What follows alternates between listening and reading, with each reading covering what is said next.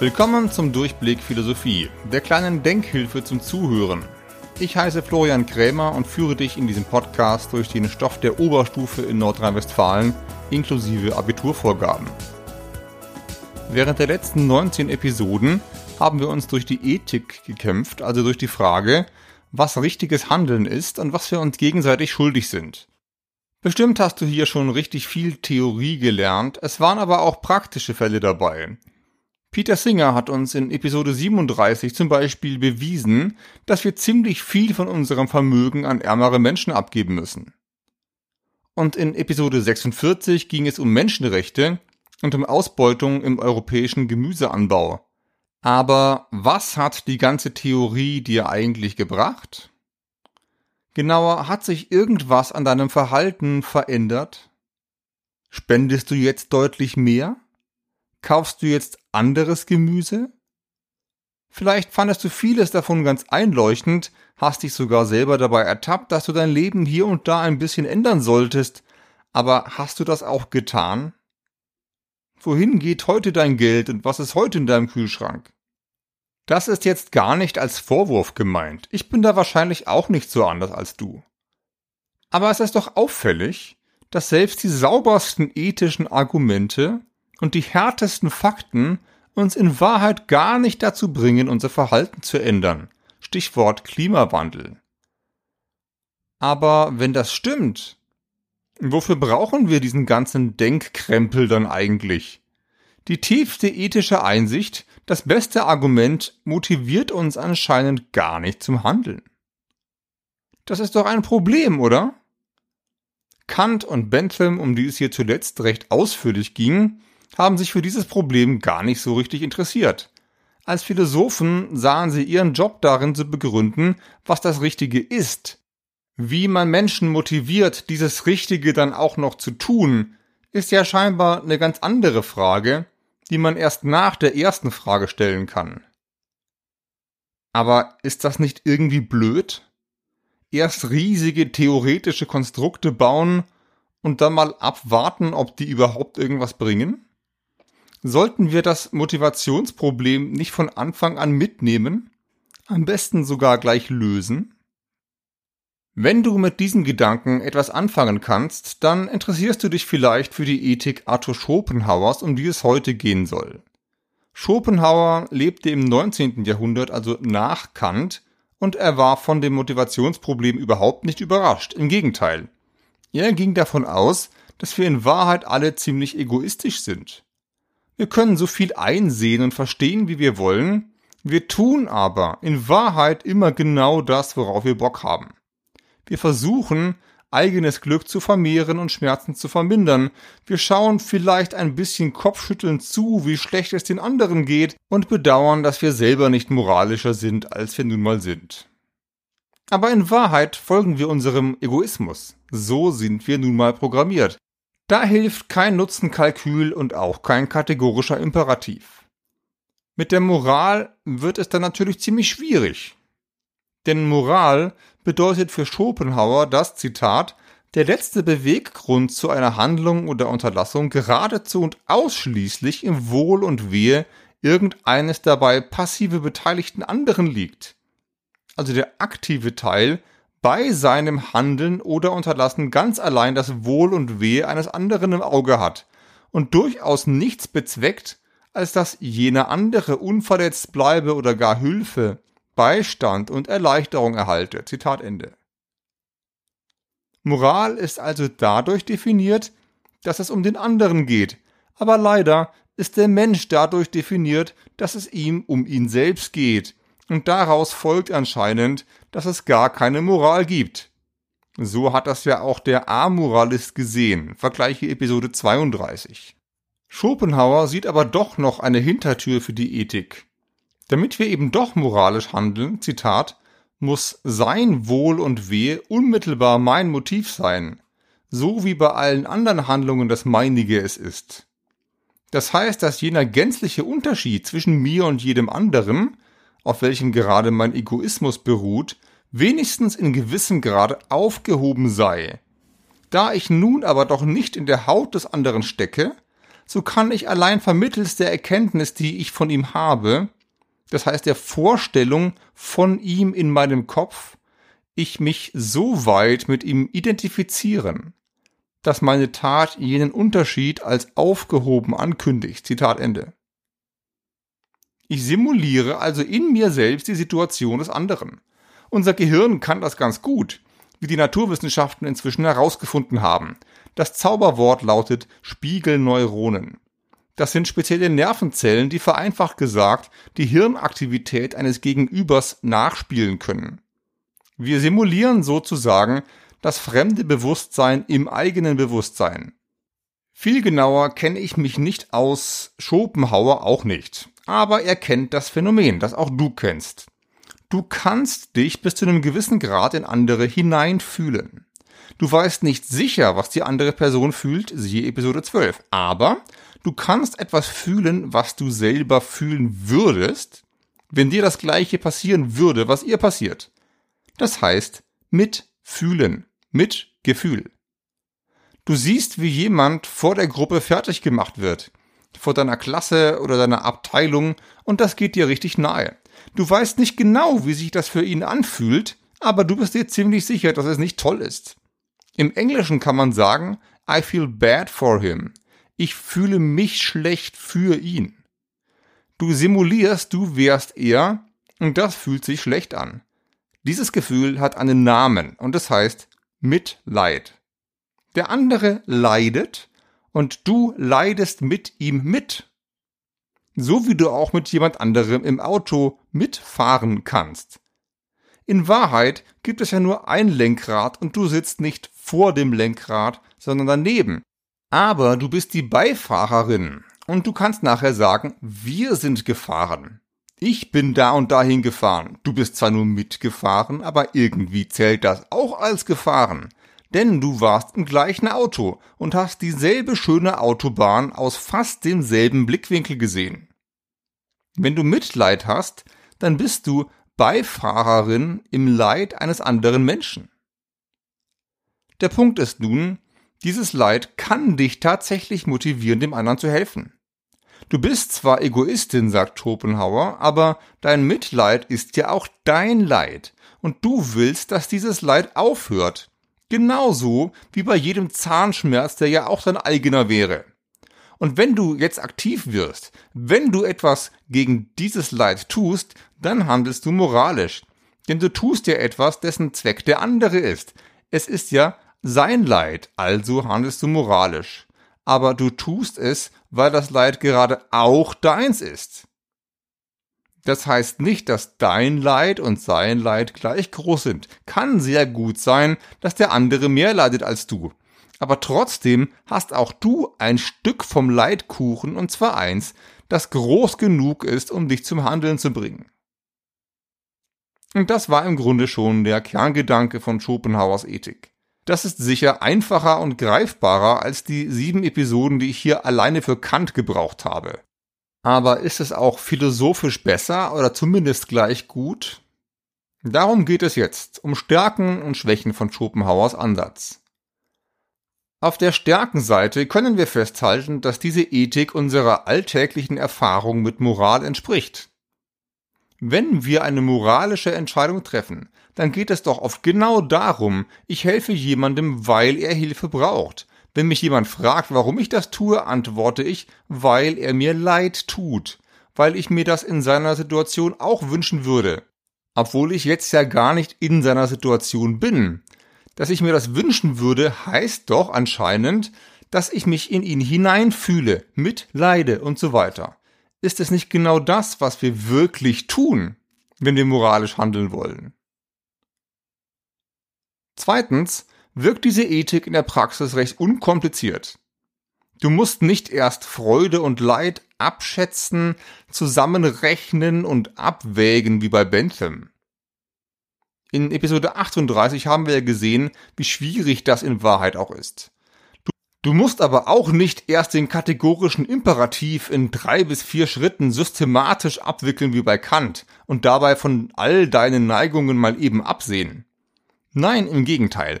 Du bist in der Situation und du fühlst das Mitleid und du weißt dann auch schon, was richtig ist. Du musst es nur noch machen. Diese Ethik kannst du sofort umsetzen. Drittens, und hier komme ich zum Anfang zurück, ist das die erste Ethik, die eine gründliche Lösung für das Motivationsproblem anbieten will.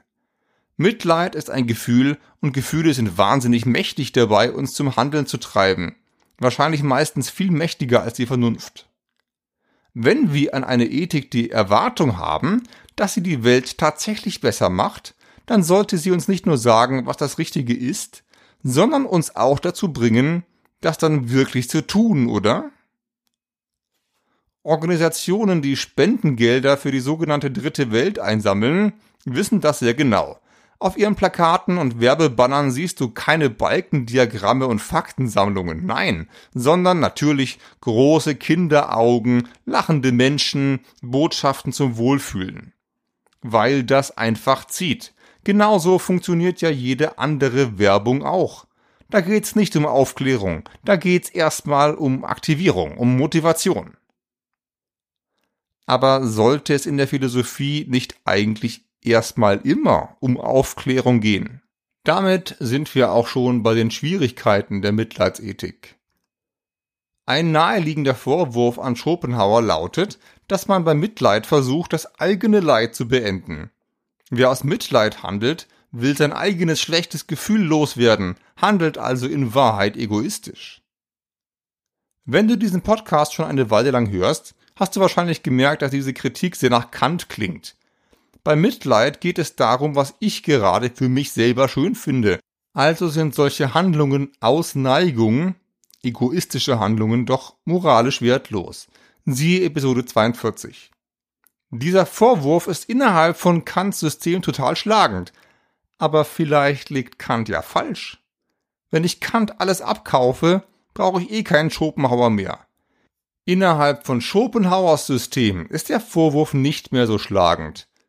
Denn es stimmt schon, dass es dir beim Mitleid in Wahrheit um dein eigenes Leid geht, aber dieses Leid ist ja eine Art Kopie eines anderen Leides, das es wirklich gibt und das zumindest indirekt auch die Begründung für deine Handlung ist. Wenn man den Menschen für so egoistisch hält wie Schopenhauer, dann ist Mitleid halt das moralischste, was der Mensch hergibt. Und dann ist es auch das einzige, womit wir wirklich ethisch arbeiten können. Das Problem an Schopenhauers Ethik ist nicht, dass Gefühle drin vorkommen, sondern eher, dass praktisch nichts anderes mehr drin vorkommt. Ja, Gefühle sind furchtbar stark. Gefühle machen uns auch manipulierbar. Wer auf deiner Mitleid Klaviatur spielen kann, der kann dich manipulieren. So sind die Menschen nun mal. Ich sicher auch. Die Frage ist aber, wie soll sich die Philosophie dazu verhalten? In Episode 1 habe ich eine aufklärerische Auffassung von Philosophie vertreten. In der Philosophie geht es darum, selbst zu denken, Verantwortung fürs eigene Denken und Urteilen zu übernehmen. Ob man die Gefühle dabei abschalten kann, so wie Kant sich das vorstellt, das lasse ich jetzt mal dahingestellt. Aber die Gefühle einfach auf Autopiloten zu stellen, das scheint mir keine gute Idee zu sein. Gefühlen kannst du nämlich keine Fragen stellen. Und wenn du Verantwortung übernehmen willst für das, was du denkst und für das, was du tust, dann musst du Fragen stellen. Und zwar Fragen, die Argumente erfordern. Das ist Philosophie. Alles andere ist Werbung. Auch Schopenhauer würde sagen, dass zur Philosophie die Vernunft gehört und dass seine eigene Philosophie vernünftig ist, weil sie rational begründet, warum moralisches Handeln nicht auf Rationalität beruht aber reicht das schon aus für eine Ethik? Der Hand kann man schon ziemlich große Zweifel anmelden. Denn unser Zusammenleben ist nur dann möglich, wenn wir uns gegenseitig Verantwortung für unsere Handlungen zuschreiben. Und Verantwortung bedeutet in etwa, dass ich zwischen Handlungen abwägen kann und Gründe haben muss, warum Handlung A besser oder schlechter ist als Handlung B. Und ob diese Gründe richtig oder falsch sind, ist keine reine Gefühlssache, denn Gefühle können nicht begründen. Ich erkläre das Problem mal in der Praxis. Nimm zum Beispiel Tom, Tim und Tony. Tom ist Tierschützer und trägt ein großes Holzschild mit schockierenden Bildern aus der Massentierhaltung durch die Fußgängerzone. Er will Tim überzeugen, das Fleischessen aufzuhören. Schau dir das hier mal an, sagt Tom und zeigt auf sein Schild. Aber auch Tim hat ein Schild, auf dem ein riesiger, saftiger Burger drauf ist, mit Pommes und Barbecue-Soße. Nein, sagt Tim, schau dir das hier mal an. Und dann ist da noch Toni. Toni ist das Schwein, um das es hier gerade geht. Toni schaut sich das beides mal an, versteht nicht viel, hat aber gerade ein ganz mieses Gefühl. Tom will Toni schützen, weil seine Gefühle ihn dahin treiben. Tim hat aber ganz andere Gefühle gegenüber Toni, und die haben viel mit Grillen und Soße zu tun. Und das schockierende Bild auf Toms Holzschild schockiert Tim leider überhaupt nicht. Es wird sozusagen geistig überlagert von der Burgerwerbung nebendran. Aber umgekehrt kann Tim den Tom auch nicht überzeugen, aus dem Weg zu gehen und den Weg zum Schwein freizugeben. Was machen Tim und Tom denn jetzt? Sie haben einen ethischen Konflikt, können ihn aber nur über Gefühle lösen.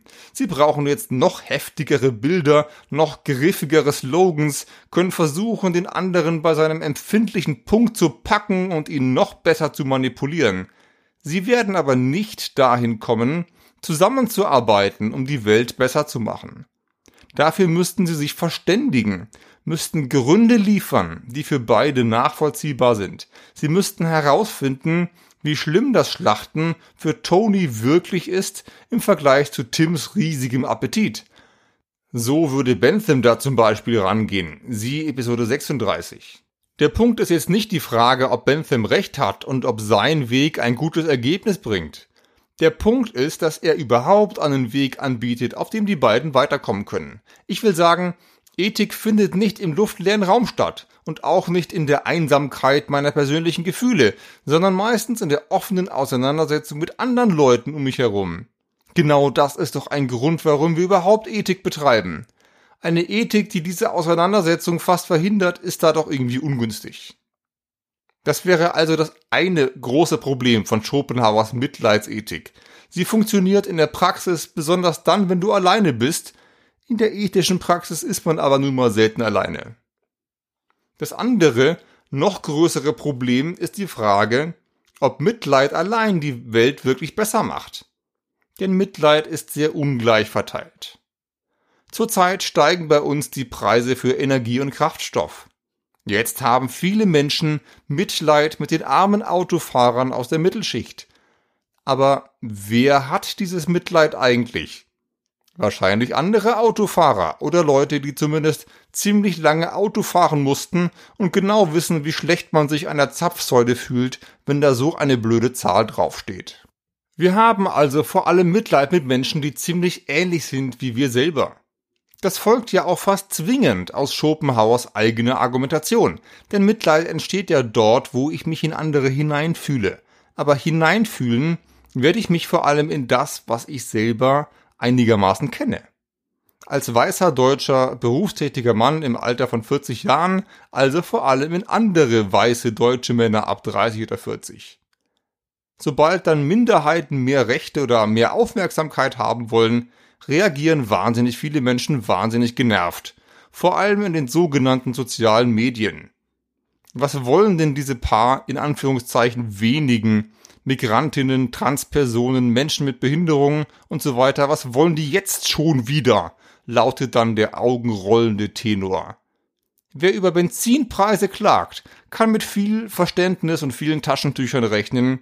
Wer dagegen das dritte Geschlecht in den Personalausweis eintragen will, gilt als Störenfried, muss sich noch dafür rechtfertigen, ob wir denn bitte keine wichtigeren Probleme haben zurzeit. Die Antwort lautet vielleicht wir nicht, ihr vielleicht schon. Wer ist also eigentlich das Wir, um das es bei ethischen Fragen geht? Bei Aristoteles waren es alle Menschen als Gemeinschaftswesen. Bei Bentham waren es alle, die Freude und Schmerz empfinden können. Dazu zählten auch Tiere. Und bei Kant waren es alle Menschen als vernunftbegabte Wesen. Man kann natürlich darüber streiten, wie weit diese ganzen Wirs im Einzelnen reichen und ob sie ausreichend definiert sind. Aber sie sind jedenfalls ziemlich groß und haben ziemlich klare Kriterien, wer alles drinnen ist. Beim Mitleid Wir dagegen ist das überhaupt nicht so. Es ist ein willkürliches Wir, das im Endeffekt eine ziemlich unfaire Ethik erzeugt. Wenn wir aus Mitleid handeln, behandeln wir Menschen sehr, sehr ungleich. Und es weiß vor allem keiner ganz genau, welche Kriterien jetzt eigentlich für wen gelten und warum wer mehr Mitleid kriegt und wer weniger.